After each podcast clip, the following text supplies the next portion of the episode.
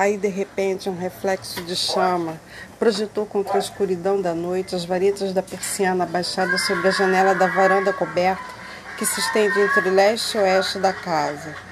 Fiquei um pouco surpresa, hesitei um instante, depois levantei-me e atravessei o quarto para levantar a persiana. Entre os ramos das árvores vi que o sol estava nascendo não lentamente como de costume, mas sim com uma velocidade constante e perceptível no movimento. Num minuto atingiu o topo das plantas e ultrapassou. Amanheceu.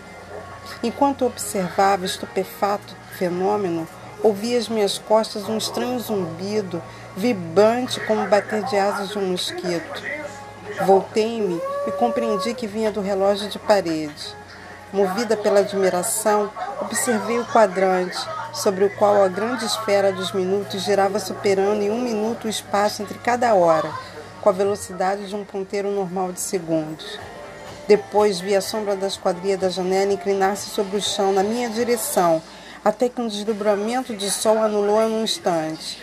Voltei-me novamente para a janela. O sol se deslocava visivelmente no céu. Subia, subia.